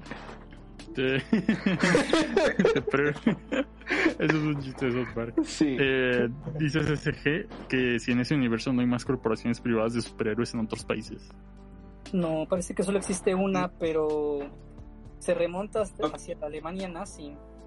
Sí, lo que pasa es que en la historia eh, el Frederick Bolt, que es nazi, es colaborador de los nazis, como mucho científico de, de la Alemania nazi para, para evitar que lo mataran, se nacionalizaba estadounidense y todo lo que aprendieron en- todo lo que aprendieron durante la guerra pues se los, se los entrega a los gringos. En este caso pues Frederick Bolt hace eso y experimenta el compuesto el compuesto V para personas y se lo aplica a su esposa que en este caso es en este caso su esposa pues es esta ¿cómo se llama? torrencial que ya no me acuerdo cómo se llama en, en realidad pero ese es ese es el, ese es el motivo eh, por lo que todo llega por Stormfront sí. Y por lo que todo llega a Estados Unidos usted queda únicamente en Estados Unidos. Por algo de ahí surgieron como las sectas de las sectas religiosas que empezaban a decir que pues Estados Unidos era el pueblo elegido porque Dios había elegido a sus, a sus, a sus hijos estadounidenses para que sean superhéroes. Y cuando llegan los superterroristas, pues estos son, estos son porque el propio Homelander le da el compuesto V a los terroristas para que justifiquen que deben de estar en las Fuerzas Armadas. De modo que pues no, no hay otras organizaciones que estén con ello, pero ahora con la liberación del compuesto V, puede que a futuro se pueda ver. Digo, no conozco los cómics, no sé, no sé si, no sé si ya se trató eso, pero también sería muy interesante. Podría ser incluso una parodia como podrían incluso parodiar el fenómeno de ¿cómo se llama? de Superman Red Son, a ver qué les qué se les ocurre con eso. Pero quién sabe. Pero ya. Sí, sí, por, por mi parte creo que creo que sería todo. No sé si tengan algo más, una pregunta, Carlos, este, Freddy, sobre esta serie. o. Dice Riptor que Goku les gana a todos. Creo que nos podemos quedar con eso. El Smash, por favor. Goku. Sí. Pero el, el de, el de Sí, Dragon. Ball Evolution. Y el Freddy Goku lo máximo. Goku lo máximo. Qué listo que sos. Eh, no sé, ¿ibas a decir algo, Freddy? o ya no. No. Muy bien. Entonces, eh, pues muchas gracias, Toris. cállate. por, por la, la sección de series. Y bueno, ya pasemos a lo siguiente, vamos a la sección de música y hoy les voy a hablar de Everyday Chemistry, uno de los álbumes más extraños que van a encontrar en internet, no tanto por la música, sino por la historia que hay detrás de, del mismo. Eh, así que vamos a dar un poco de contexto, ¿no? Eh, nos quedamos en la historia de los Beatles, pues básicamente en, su último álbum. Y lo que pasó es que la banda se despidió con ese, con ese disco, ¿no? Con este Abbey Road. Y con este último, como, como, como esta última serie de canciones que que en total hacen como una gran canción, que es la segunda mitad del álbum. Eh, el final del disco es muy bueno, ¿no? Con, la, con esta canción de The End, que, que tal cual es como si resumiera la historia de los Beatles, porque dice al final el amor que, bueno, más que la historia, como la filosofía de los Beatles, ¿no? Que la última frase de la banda en, una grabación fue, y al final el amor que recibes es eh, igual al amor que das, ¿no? Y es un, es un final muy bonito porque termina con esa canción que es como un solo de cada, de cada uno de los eh, músicos de los Beatles, incluso Ringo Starr, que no hace solos nunca, eh, hizo un solo para esa canción. Fue es la única vez que ha hecho uno en una, en, digamos, en, en una canción de los Beatles. Y bueno, este lo que lo que pasó después es que la, la banda se separó y muchos dirán ah por Yoko Ono no este no no del todo. Eh, sí es cierto que Yoko Ono molestaba muchísimo a, los que no eran John porque John Lennon de repente dijo ah pues que se meta a todos lados vamos a traerle a las grabaciones aunque ya habíamos dicho que nadie iba a entrar a las grabaciones que, que participen en el proceso creativo. Entonces eso molestó a los integrantes. Alguna vez ya hablamos de Yoko Ono en este en este en este canal en este podcast. Pero bueno eh, básicamente eh, el mayor problema de los Beatles era que John Lennon ya había cambiado, o sea, John Lennon ya quería hacer su propia música, de hecho lo podemos ver incluso en el White Album, ¿no? Que, que tiene esta canción de Number 9, que es una cosa súper extrañísima. Eh, básicamente esa canción pasó porque John Lennon ya quería experimentar más cosas, ya quería sonar diferente, ya había evolucionado, básicamente. Entonces, eh, lo que, lo que pasó eh, es que John Lennon ya este, dijo, no, pues la banda se separa, eh, no tanto por Yoko Ono, sino porque básicamente él ya no quería estar en una banda donde ya estaba de cierta manera limitado. Eh, Let It Be fue un proyecto horrible para toda la banda y... Y pues Abbey Road había revivido un poco esa magia, pero también John Lennon ya estaba cansado, de hecho él no participó casi nada en ramo del disco. Pero bueno, eh, John Lennon dijo, pues yo dejo la banda. Se, eh, digamos que solo, solo se lo dijo a la banda que se iba, pero nunca lo dijo públicamente. Eh, esto hizo que, que hubiera rumores de que la banda se había, se había separado, pero nunca habían sido confirmados. Bueno, por ese tiempo nunca fueron confirmados, ¿no? Y, básicamente eh, John Lennon ya no era parte de la banda, pero nadie lo sabía. Y pues aparentemente John Lennon quería que la banda siguiera sin él, cosa que no pasó. Y fue anunciada la separación de, de la banda hasta un tiempo después, cuando Paul McCartney dijo. Oye, oigan, ya se separaron los Beatles, pero aquí está mi nuevo álbum, por favor, cómprenlo. Entonces, pues, eh, fue una estrategia un poco extraña de, Paul McCartney, pero bueno, ya a partir de ahí ya se supo oficialmente que los Beatles se habían separado. Eh, también, eh, o sea, ya había un poco de, de trabajo como solista de los demás artistas, pero bueno, de los demás integrantes de esta banda. Pero bueno, ya este Paul McCartney dijo, ya, ya se acabó la banda, ya saqué mi disco solista, por favor vayan y cómprenlo. Y, y todo esto como que fue muy extraño para el mundo, sobre todo en ese entonces que na- nadie sabía por qué se habían separado, nunca se dio una explicación tal cual eh, en esos años. Y bueno, eh, lo que pasaba era que que empezaron a surgir teorías. De hecho, lo- los Beatles siempre estuvieron un poco en, en un po- pues eran tan famosos que eh, siempre hubo gente como que quería saber más de ellos y, y también eh, hacían un poco de teorías. Eh, desde quién era la morsa por las letras de la canción que decía que una, una decía que John era la morsa, otra que Paul era la morsa, eh, cosas de, de las letras de la banda, hasta el, este, bueno, también los mensajes subliminales, las, eh, digamos, lo de el mensaje de LSD que traía este Lucy in the Sky with Diamonds. Y como no olvi- cómo olvidar a Police Dead la, la- una de las teorías más grandes de, de, de la banda que, que dice que Paul McCartney eh, murió en, en cierto año y después fue reemplazado por un argentino bien perrón. Pero bueno eso lo, eh, tal vez lo veremos luego. La verdad es no me gusta nada esa teoría se me hace muy tonta pero bueno probablemente algún día la traigan no sé. Es que es, es de esas teorías que no tienen sentido y, y como tú crees la teoría empiezas a encontrarle sentido a cosas que pues la verdad no, no tenían nada que ver. Pero bueno, ya hablaremos después de eso, ahorita no. Está bien chida. Este, y ya después, bueno, este, y seguimos, ¿no? Porque no quiero hablar de esa teoría, como lo dije, después lo haremos.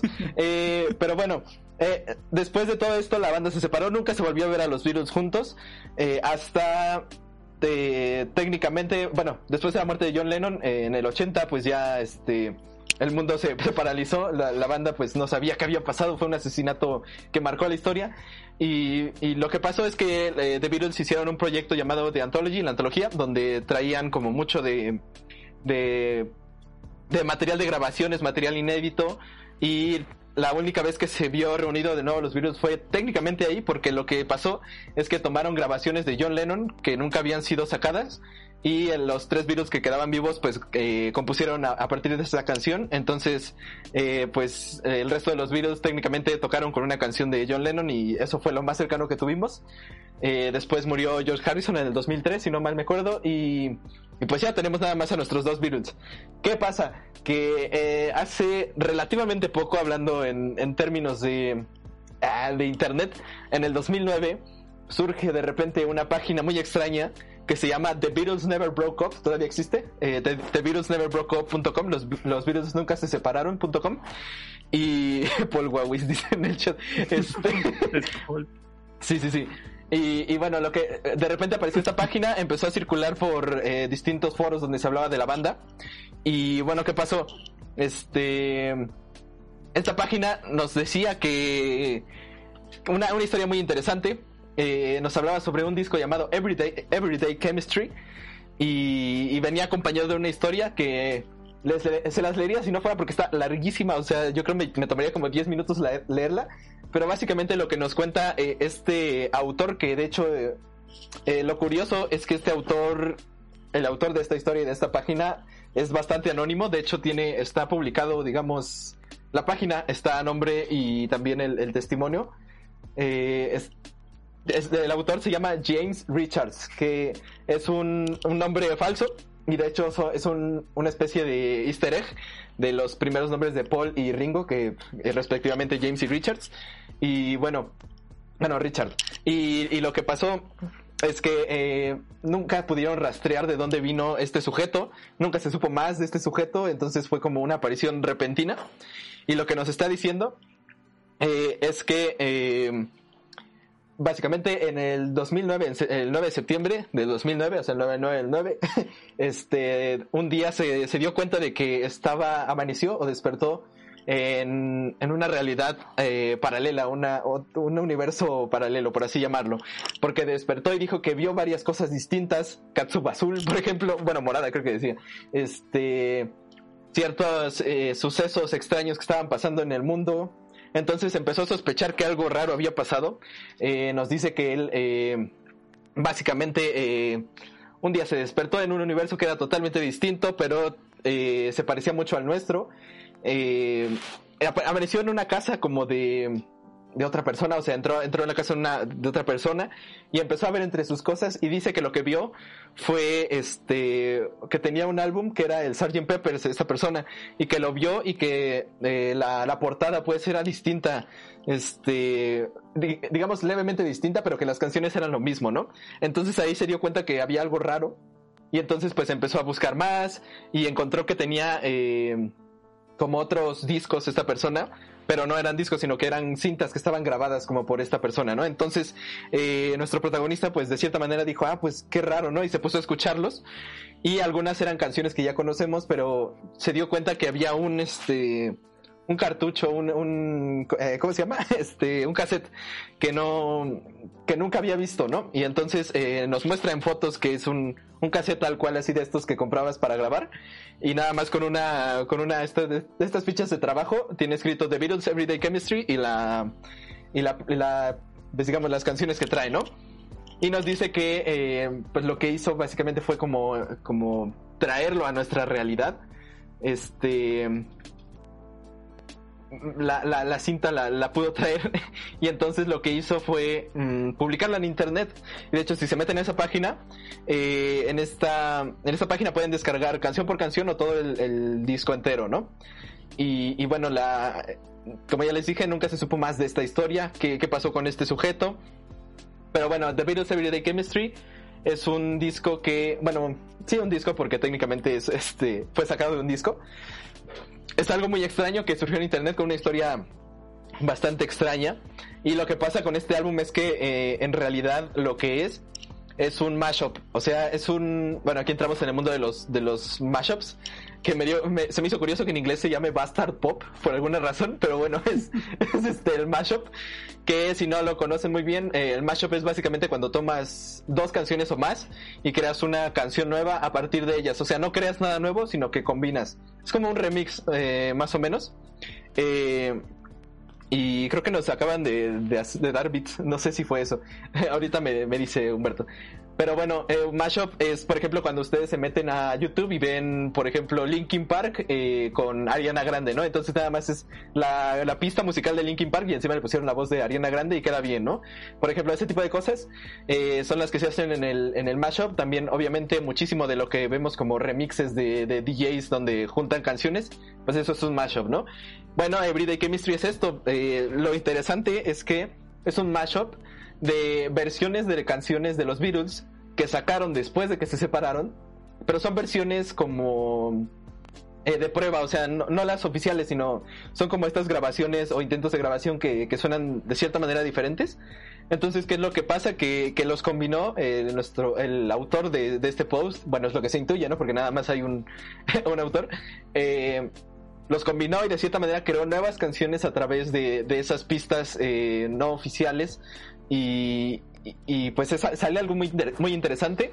Eh, este disco yo lo, lo he escuchado, eh, es, es, interesante, obviamente eh, la justificación de que haya canciones que, que ya conocemos todos, pues es que técnicamente en este universo alterno, los Beatles siguieron juntos, pero de cierta manera llegaron a hacer sus grandes canciones como solistas dentro de la banda. Entonces, de cierta manera, ahí es como se, se, combinan canciones exitosas de John Lennon con canciones exitosas de Paul McCartney, de George Harrison y de Ringo Starr, todas en una misma canción. Entonces, eh, es algo interesante. Eh, también eh, creo que en, la historia nos decía que, que pudo hablar con con, con la persona que, que, que, se encontró que tenía estos, eh, en este universo paralelo que tenía estos cassettes. Y pues lo único que le dijo es que los Beatles nunca habían roto, que, que también le gustaban mucho los Beatles y que pues básicamente nunca le pasó nada malo a ninguno de los Beatles. Eh, es un poco lo que nos, este, pues más, más o menos como, como Yesterday, la, la película. Y, y bueno, eh, lo que pasa es que en, en, esa, en esa línea alternativa, pues los Beatles siguieron haciendo música y esta es una, una muestra, ¿no? Eh, pues es interesante, creo que hay cosas muy buenas eh, en este disco. Obviamente hay, hay veces que en las que oyes una canción que dices, ah, pues esta canción obviamente es este Van on the Run, ¿no? Pero, pero bueno, no todo el tiempo es la misma canción, se van alternando y de cierta manera hay cosas originales. Eh, mi canción favorita de este disco es una que se llama Anybody Else, que si ustedes han visto nuestros streams, eh, cuando los hago yo los miércoles, eh, pongo una canción al inicio, esa es una canción de, de este disco. A mí me gusta mucho porque... Mmm, de cierta manera te reúne a los Beatles y de una manera bastante creativa, porque también hay, hay un, un concepto similar rondando por internet que es el Black Album. O sea, tenemos el White Album de los Beatles y el Black Album de los Beatles es eh, un digamos una playlist básicamente donde pusieron canciones de los Beatles cuando ya eran solistas eh, simulando que así sonaría un álbum este posterior de los Beatles si no se hubieran separado pero estas son tal cual las canciones no y lo que pasa en este en este Everyday Chemistry es que tal cual es un es un mix no o sea están mezcladas y hay cosas que suenan muy bien. Eh, pues es un es un fenómeno muy interesante de internet. Eh, obviamente pues no no podemos comprobar que no pasó, pero pues es este más que nada es un es un mashup con una historia interesante de fondo eh, que nos hace cuestionarnos que si sí hubiera pasado esto. Y pues como les digo, ¿no? La, la, separación, la, separación de los Beatles fue muy repentina, todavía se viven las secuelas de eso y los fans, sobre todo los fans de los Beatles, siempre queremos saber más de la banda porque es interesante cómo se crean estas canciones que tanto nos gustan y en ese en esa búsqueda muchas veces se encuentran este tipo de, de anécdotas. Y este es uno de los discos digamos mashup o sea no no oficiales como remixes por así decirlo más conocidos de, de internet.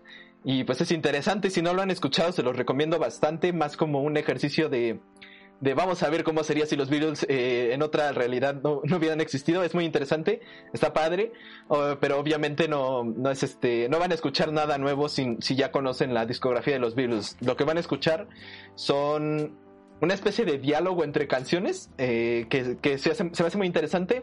Así que se los recomiendo, búsquenlo. Eh, como les dije, The Beatles Never Broke Up.com. Hay algo que también este pasa en esta página es que nos deja su correo de contacto por si alguien vive una experiencia similar. Eh, y básicamente la, esta historia que les, que les conté, que, que, nos dice la página, no es no es solo sobre los virus, sino es como toda una realidad alternativa. Así que técnicamente Everyday Chemistry nada más es como, lo trajo como una prueba de que existe esa otra realidad. Pero no es solo eso de lo que nos habla la historia, entonces pues eh, habría más que, que descubrir, ¿no? Según nos, nos cuenta esta historia.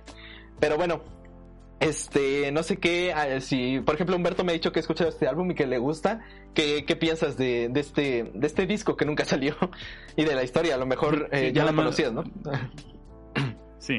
Eh, nada más antes de dar mi opinión, Paul nos dio, bueno, tocó Paul, nos dio un beat y dijo, hola soyitos. gracias Paul, gracias Paul por ese beat, que se aprecia muchísimo.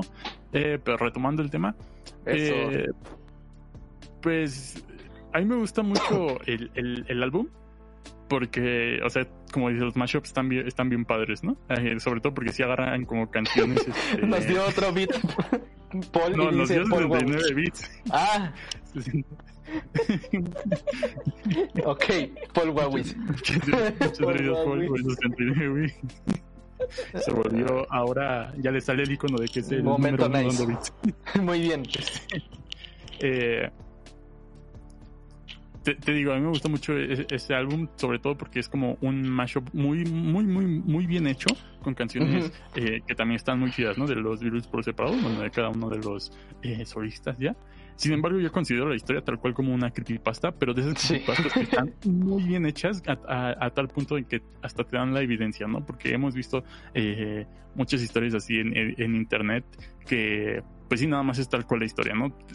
En el episodio de Sonic mencionamos la de la del juego maldito de Sonic eh, R.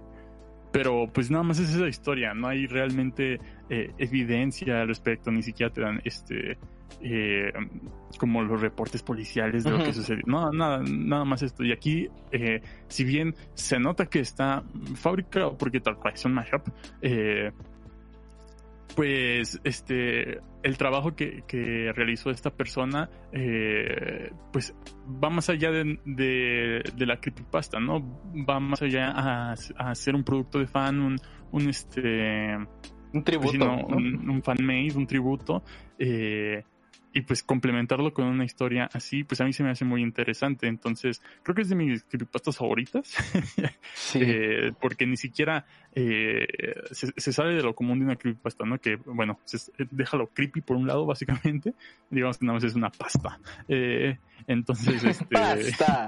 una pasta. Eh, entonces, este... Pues sí, escuchen el álbum. A mí, a mí me gusta bastante, aunque no, no soy así como de que lo escucho todo el rato y que me sé las canciones, pero sí de vez en cuando lo, lo pongo y digo, ah, qué bien, qué bien se oyen los, Sí. los Beatles. Eh, pero preguntas es de qué. y en esa línea alternativa, ¿cuál es la situación de los panas de culto podcast? ¿Quién sabe? Igual y... Quizás más exitosos ahí. ¿De ¿Qué tal que los virus viven pero uno de nosotros muere y nos separamos? No. Ala. Estamos en, en una buena línea. Este, pero, pero sí, este, también me gusta mucho el creepypasta por lo que dices, ¿no? Que está bien hecho. Sobre todo el aura, el aura de misterio que tiene, porque, como te digo, nunca pudieron este, rastrear a, a- a esta persona eh, que, que creó la creepypasta, ni siquiera se conoce su nombre real. Eh, pero nada más fue como una página extraña que surgió en internet, se difundió en, fur- en foros, pero hasta ahí. Y, y de cierta manera, como dices, tiene evidencias. Eh, hay fotos incluso de una como zona del desierto, donde creo que lo que hizo fue enterrar el, el, cassette y, como que de cierta manera también viajó. No, no, no entendí muy bien cómo, pero de cierta manera como que también viajó hacia nuestra realidad. Que en esa realidad, por ejemplo, eh, de- decía que hay como máquinas para viajar entre realidades, o sea, como que era algo común en esa realidad a la que entró, pero que era muy peligroso y que podías morir. Así que de cierta manera él tuvo como su buena suerte para llegar y regresar, ¿no? Eh, pero sí. Sobre si, lo- si sobre qué hubiera pasado si los virus nunca se hubieran separado, eh, creo que es imposible que no se hubieran separado. La banda ya tenía muchísimas tensiones y no creo que hubiera sido bueno que la banda siguiera junta, pero este si pues no sé, todo, todo hubiera llevado incluso a que John Lennon no, muri- no muriera, ¿no? Eh, George Harrison, pues por el cigarro se murió, así que pues eso fue como inevitable porque empezó a fumar desde que empezó la banda. Pero si John Lennon no hubiera muerto, creo que no sería, es, pues, opinión un poco polémica, pero no significa que no sea cierta. Si John Lennon no hubiera muerto y siguiera vivo hasta nuestros días, no sería la leyenda que es. Sería obviamente un buen músico de los mejores de la historia, eh, si lo consideran así, pero le pasaría como a Paul McCartney, que es un muy, muy buen músico y tiene cierto prestigio, pero no está muerto, entonces no, no tiene como esa, ese aura de, ah, pues es que estaba muy joven y, y todavía nos Pero podía ¿qué dar tal si grandes sí está obras. muerto? Maldito Es sea, un policía canal. Este, dice Speedmaster, lo bueno es que los panes del culto podcast jamás se separarán. Uh, Esperemos. Jamás. Pero, yo, dirí- yo diré, uh. Pero muy bien, pues nada, un- una historia de internet muy interesante. Pero para que nos hable el señor eh, de cosas interesantes, el señor Fernando que nos hable de memes que nos trae, también cosas de internet, cosas que, que también tienen su, su tiempo, así que nos va a hablar también de un clásico de internet. Señor Fernando. Ok, bueno, buenas noches a todo el mundo. Ahorita vamos a, vamos a hablar de, vamos a hablar de una cosa, yo creo que es un himno, un símbolo y sobre todo la cosa más adorable que todo el, todo el mundo gatuno de internet tuvo y ha tenido. Eh, Nyan Cat o, ¿cómo se llama? Pop eh, Cat. Ah, vamos a poner una premisa básica del internet, que es como parte de estas reglas, ¿no? ya saben, regla 34, regla 88, regla 35, por cierto. Ah, ya saben, una regla que el Internet alguna vez instauró eh, fue la siguiente paradoja. Un gato siempre va a caer del lado de sus patas. Y una pop tart, bueno, que sería como estas, ya saben, como, como panes con mermelada que ya luego venden ya prefabricados y solo los pones en el tostador, ah, siempre cae del lado de la mermelada. ¿Qué pasa si los unes? Ah, no van a poder caer, van a volar. Esa fue la premisa que a un diseñador llamado, un joven diseñador en ese entonces llamado Christopher Torres se le ocurrió en el 2011 para crear una para crear un pequeño GIF de un gato con estas siguientes premisas volando bajo una estela de bajo una estela de arco iris y ese sería por algo por así decirlo el nacimiento del Night Cat. Hace mucho tiempo cuando, cuando el Internet de alguna manera, uh, nosotros por ejemplo apenas estábamos entrando, uh, los memes estaban naciendo, ahorita estamos en una buena serie de memes antiguos, por, si no lo sabían, entonces vamos a hablar un poco de esta época. En esta época, en esta época los memes duraban más, en esta época eh, difícilmente podríamos saber qué eran los memes, yo creo que entendíamos más por memes el conjunto de Rage Comics y hasta ahí pero en realidad estábamos llenos de memes. Y uno de estos primeros memes, por así llamarlos, era nada más y nada menos que el Nyan Cat. ¿Cómo surge? ¿Cómo, cómo nace en estos momentos? Podría, podría decirse que, como todo meme, no nace, no nace por, querer nacer, sino que son muchos factores los que hacen que este se vuelva viral. Uh, el punto es de que hubo una recaudación en, hace, hace un tiempo, en el 2011, una recaudación por parte de la Cruz Roja, en la cual uh, una página conocida por ser un foro de animación tipo de DeviantArt, pero no tan enfermo, que se llama LOL Comics, que en esos momentos se dedicaban a hacer como los primeros GIFs chistosos, adaptaban como, adaptaban muchas cosas de esa naturaleza. Ahí todavía se encontraban estos clásicos memes, ya saben, bueno, no memes, pero sí como cómics, así viñetas con de animación toda boomer, así que siempre son personajes super narizones que tienen unas expresiones, unas expresiones totalmente innecesarias, pero les digo, les digo, es una, es una cosita muy interesante lo que sucedía en esos lugares. Entonces, la animación, la animación joven, de alguna manera estaba naciendo en ese lugar. Y las premisas de internet estaban naciendo también ahí mismo. Y a este Christopher Torres se le, se le, se le ocurrió para aportar en esa campaña de la Cruz Roja que se hacía mucho en Estados Unidos, la creación de, de este kit, siguiendo esta premisa, y eran, era múltiple, era, llegó a ser ampliamente compartido y muy, pues muy querido por la comunidad en general, al punto de llegar a muchos lugares, sobre todo a YouTube. Pero ahora bien, Nyan Cat, les digo, no es solamente esto. Tiene una canción bastante pegajosa que dura bastante tiempo y que de hecho pues creo que fue de los primeros videos también que duraban como 10 horas. que yo digo que de verdad no conozco a alguien incluso que se ha hecho las 10 horas de Nyan Cat. Eso fue hace mucho tiempo. Uh, yo nada más lo escucho un ratito ya. Hay un punto donde te cansa, te cansa porque es, es, artificial finalmente. Y con esto vamos al siguiente punto. ¿De dónde viene esta música? Había una canción llamado ña ña ña ña ña ña ña ña ña ña que así se llama básicamente que evocaba esta, este sonido venido del japonés del maullido de los gatos. Pero, y que se subió también en el 2010, por un usuario desconocido cuyo canal actualmente ya no, ya no, ya no funciona, cuyo canal actualmente ya no está disponible, pues decidió ponerse en algunos lados, decidió ponerse en algunos otros lados con un remix. Esta voz de ñaña se usó con vocal, incluso ya existía Hatsune Miku, pero no fue hecho por Hatsune Miku, fue una creación de Vocaloid, precisa, es, eh, esencialmente de Vocaloid.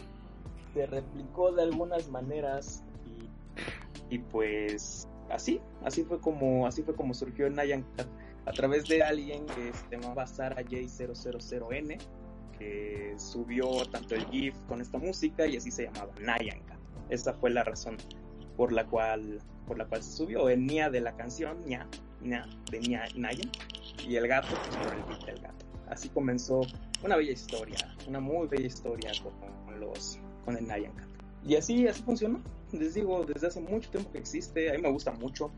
Creo que es uno de los gatos de internet más más queridos más queridos y me también menos explotados porque de alguna manera Christopher Torres no usó tanto no, no se aprovechó tanto de él. Eso fue una de las cosas que en algún momento expuso, porque llegaron a haber quejas respecto al derecho de, al derecho, a los derechos de, pues, del GIF y lo liberó. En cierta época lo liberó. Un dinero que pudo haberse perdido, quién sabe, pero pues fue un que quedó en la memoria colectiva por siempre, de alguna manera. Y pues nada más, ese fue este asunto. Digo que es una cosa muy interesante. No sé cuál es su relación con el Nyan Cat, que es muy, muy, muy bonito yo creo. No sé qué, me dicen. Tonterías, yo que es muy feliz conmigo, ah, que sí, mi amor. Claro, cielo, pero no mates a nadie, por favor. Ya, este. Grandes comentarios del chat. Sí, lo, lo comentó Riptor. este. Ahorita que. Y se va. ok. Eh... Ok. ¿Me oigo? Sí. sí. Ah, ¿por qué salió? No sé. No sé. Este, bueno, no importa. Eh, pues creo que es importante que mencionar que incluso hay un video con lo del inicio que mencionaba Fernando. Este, que hay un video donde es editado y todo, ¿no?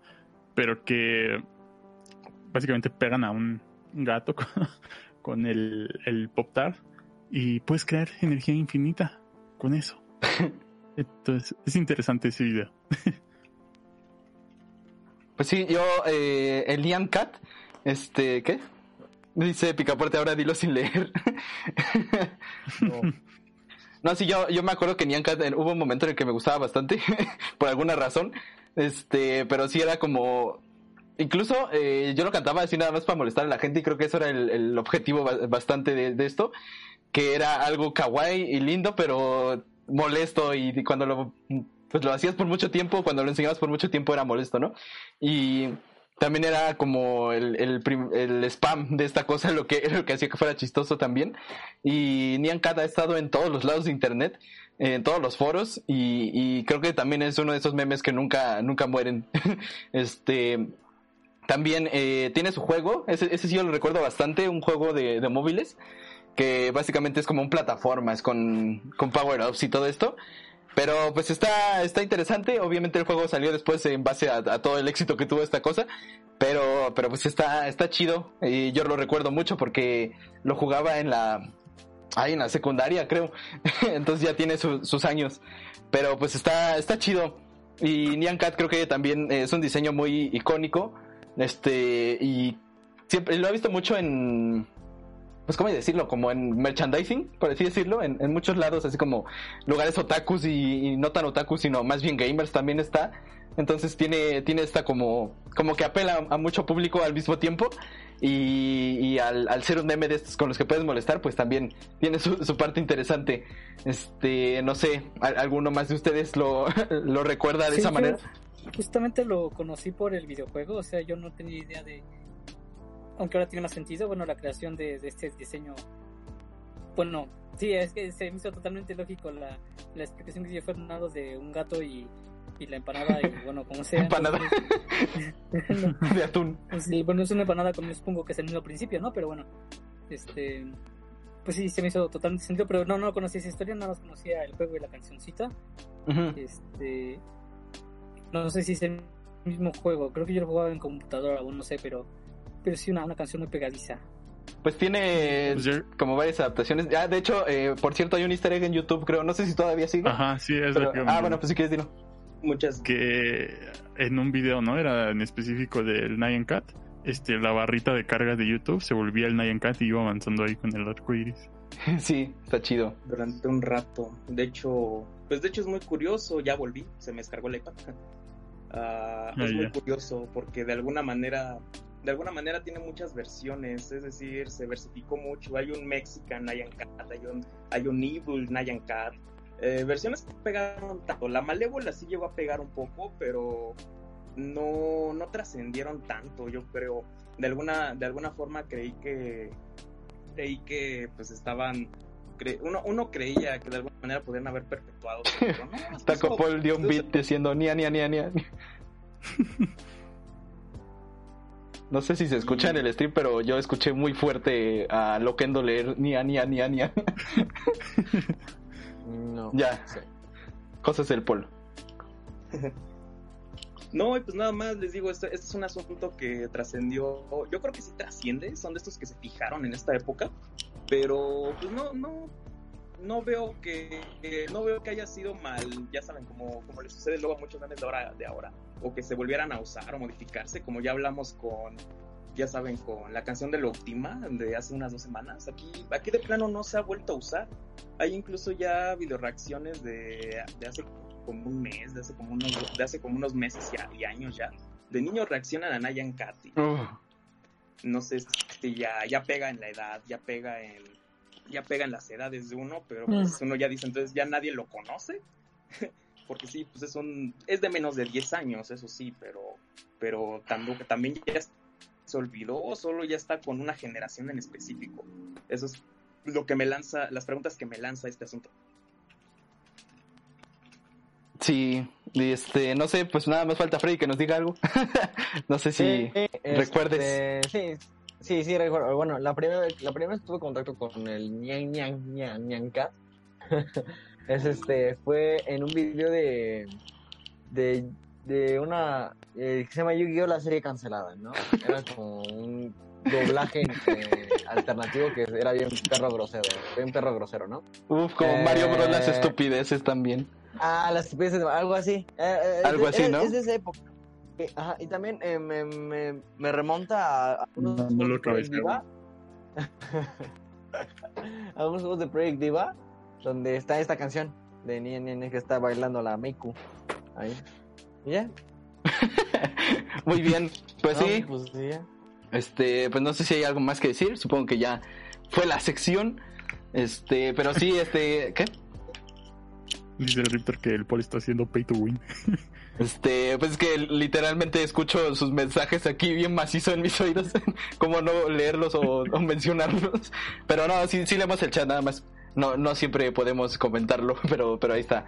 Eh, pues sí, eh, hemos estado viendo varias cosas, este, legendarias de internet y creo que Nian Cat es también de, de los que más se quedan, sobre todo porque es algo visual, ¿no? O sea, es algo que, que como, como existe, otra vez mandan mensaje, este Paul dice, Freddy, tú sabes, Will. Este, espero que se escuche, creo que le había desactivado el sonido, así que tal vez lo ponga para el siguiente stream, ya que Paul va a estar mandando estas cosas, pero bueno, este, como es un GIF también, o sea, el- sobre todo en Ian Cat GIF se había visto muchísimo en blogs, en blogs y páginas de estas primitivas de internet, casi siempre estaba como un Nyan Cat ahí. Y, y pues ese era como el, el, alcance que tenía Nyan Cat. Y, y como les digo, de seguro está ahí en los en muchos rincones de internet todavía. Y pues nada, está, está chido, así que no, nunca muere, nunca muere. Pero bueno, ah, no, espera, espera, ahí estaba poniendo el, el final. Este, ya la despedida. Pues eh, muchas gracias eh, por sus secciones, compañeros, y por eh, habernos visto a los que estaban ahí en el chat. Este, un saludo a todos y gracias por por tanto que hubo hoy, hubo donaciones, hubo este bits de Paul diciendo jaladas.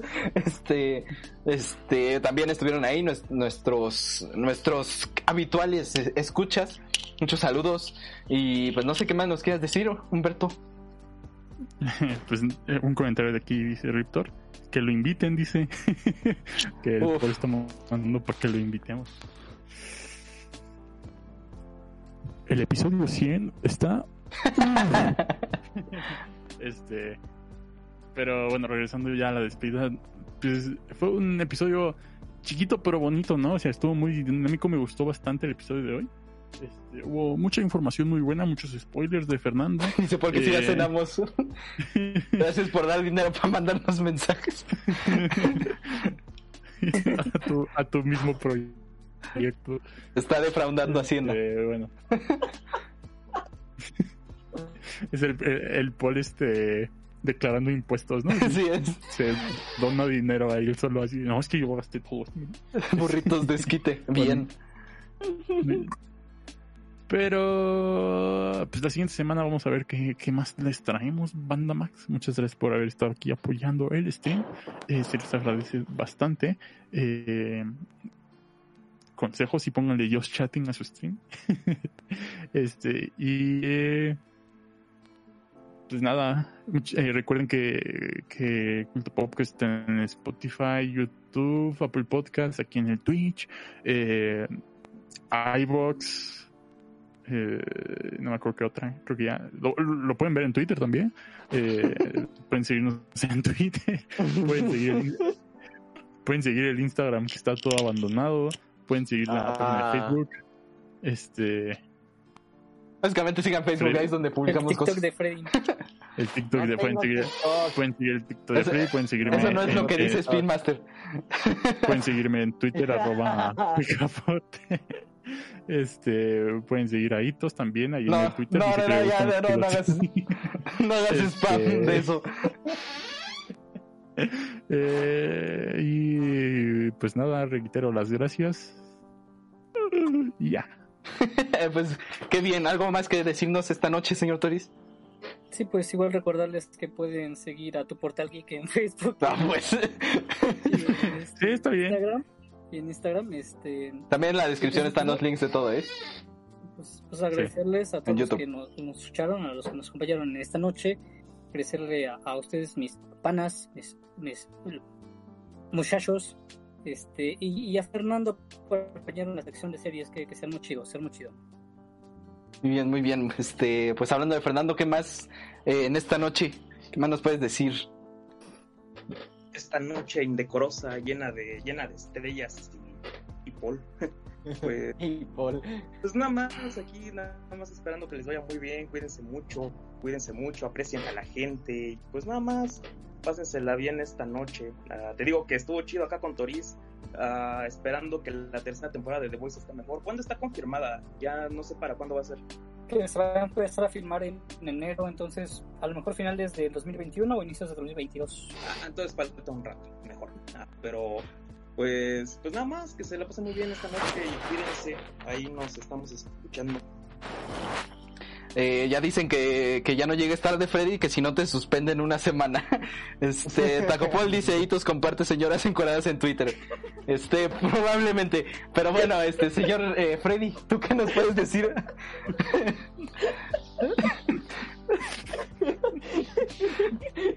Pues, muy buenas noches, cantor. Ya, con, esto ya no, no puedo despedirme después de esto. O sea, qué manera. Ya, ya, ya, ya. Buenas noches, adiós, bye, ya. Buenas noches, ya nos vamos, que, que, que ya, ya. Este, eh, gracias por escucharnos, nos vemos la siguiente semana. Recuerden que entre semana hacemos streams en el canal de YouTube y en Twitch. Y pues nada, nos estamos viendo. Chao. ¿Te gustó el podcast? Recuerda seguirnos en nuestras redes sociales como Culto Podcast. Nos vemos en la siguiente semana. Gracias por oír.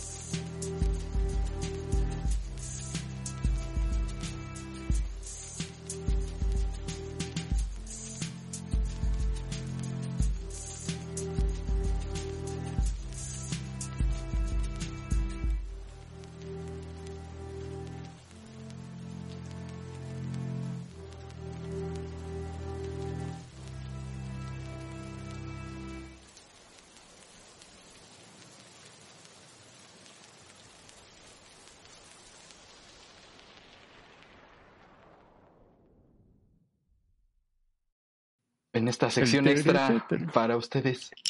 Nian Cat por el equipo que les trae Culto Podcast.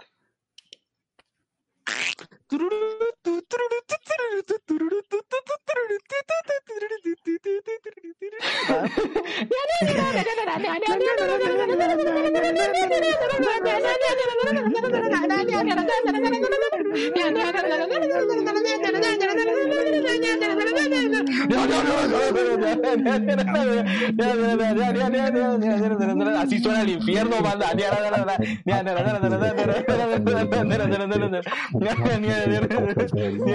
Dona, dona, dona.